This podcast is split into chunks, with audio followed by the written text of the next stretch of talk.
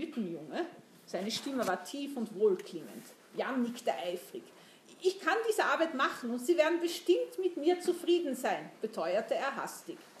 Ach, du bist noch jung, stellte Hieronymus Cornelis fest. Ja, fast 18, Herr Kaufmann. Lüg nicht. Hieronymus Cornelis fuhr Jan hart an. Doch, log Jan mit rotem Kopf, ich bin klein, aber das war mein Vater auch. Ja, und wer war dein Vater? Jan zögerte. Er hatte sich geschworen, seinen Familiennamen niemals mehr zu verwenden. Ja, oder war dein Vater so klein, dass es ihn nicht gegeben hat? So etwas soll vorkommen, spottete der Kaufmann. Kann man mir denn die uneheliche Geburt am Gesicht ablesen? dachte Jan.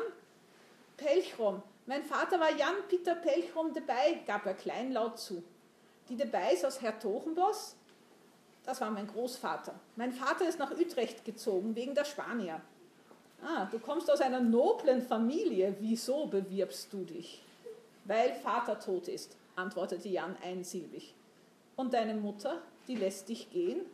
Jan wich den durchdringenden Blick des Kaufmannes aus. Es kümmert sie nicht, presste er heraus. Die ganze Wahrheit, sonst rühre ich keinen Finger für dich. Hieronymus Cornelis schob mit einer Hand Jans Kinn in die Höhe und zwangen ihm ins Gesicht zu schauen. Jan spürte die Macht, die von diesem Mann ausging und gab nach. Sie ist nicht meine richtige Mutter, gestand er hilflos. Ah, ein Bastard, murmelte Hieronymus Cornelis. Jan fühlte Wut hochsteigen. Dieses abscheuliche Wort sollte nicht zwischen ihm und seinem restlichen Leben stehen. Als Vater tot war, hat sie mich verjagt, sagte er trotzig. Mein Onkel sollte mir eine Ausbildung ermöglichen, aber er tat es nicht. Stattdessen hat er mir mein Erbe weggenommen. Da habe ich Geld von ihm eingesteckt und bin weggelaufen. Jetzt möchte ich weit fort von hier, dorthin, wo mich keiner kennt und wo mich keiner nach meinem Vater fragt. Ich will Jan aus Bemmel sein und mein eigenes Glück machen. Hieronymus Cornelis ließ Jans Kinn los und lächelte zufrieden. Ja, dann werde ich mal sehen, was ich für dich tun kann. So einem Jungen muss man doch helfen, meinte er gutmütig. Warte hier auf mich. Jan blieb allein in der Halle zurück.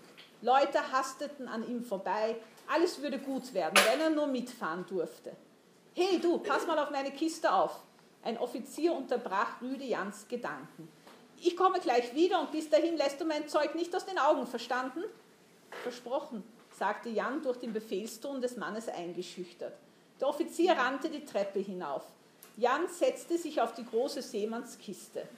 Es dauerte eine Ewigkeit, bis der Kaufmann endlich zurückkam. Jan sprang auf. Hieronymus Cornelis ließ ihn zappeln. Möchtest du wissen, was ich geregelt habe? Jan nickte. Bitte mich darum, verlangte Hieronymus Cornelis. Bitte, Herr Cornelis, werde ich Kajütenjunge? Ach, ich habe meinen Einfluss bei den Herren dort oben geltend gemacht. Wenn ich dich für geeignet halte, darfst du mit. Ich bin geschickt und fleißig. Sie werden sich nicht über mich beklagen können, versicherte Jan. Das muss ich erst sehen. Bis zur Abfahrt ist noch Zeit. Ich werde dich prüfen. Gefällst du mir, darfst du an Bord gehen und bleiben. Wenn nicht, dann kannst du jederzeit einen Fußtritt vor mir haben und landest im Wasser. Hast du das verstanden? Jawohl, Herr Cornelis. Ich werde Sie nicht enttäuschen. Sie sind sehr gut zu mir. Das weiß ich. Und jetzt komm, wir müssen gehen. Jan zögerte. Er hatte versprochen, auf die Kiste des Offiziers aufzupassen. Was ist? Diese Kiste, Herr Cornelis, ich darf sie nicht aus den Augen lassen. Das musst du jetzt selbst entscheiden, Jan. Entweder kommst du mit oder bleibst bei dieser Kiste. Ich habe mein Wort gegeben, stammelte Jan. Der Kaufmann zuckte mit den Schultern. Das geht mich nichts an, meinte er. Er wird bestimmt gleich kommen, Herr Cornelis. Können wir nicht noch einen Augenblick lang hier stehen bleiben? Jan hatte das Gefühl, geprüft zu werden, und er konnte nicht erraten, was Herr Cornelis von ihm erwartete. Der Unterkaufmann verneinte. Ich gehe jetzt. Und du solltest dir rasch überlegen, was dir wichtiger ist. Mein Kajütenjunge zu werden oder ein Versprechen zu halten. Hieronymus Cornelis drehte sich um und ging davon. Jan gab der Kiste verärgert einen Tritt.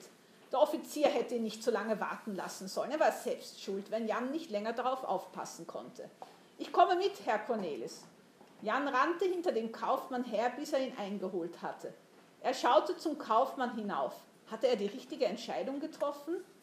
Ein gegebenes Versprechen zu brechen ist keine gute Eigenschaft, rügte ihn Hieronymus Cornelis. Ich habe das Falsche gewählt, dachte Jan verzweifelt. Aber vielleicht konnte er es noch ändern. Ich kann zurücklaufen, stotterte er. Der Unterkaufmann lächelte. Wie gut, dass ich dafür dieses eine Mal Verständnis habe. Aber merke dir eines, wenn du mich enttäuscht, bürgst du dafür mit deinem eigenen Leben.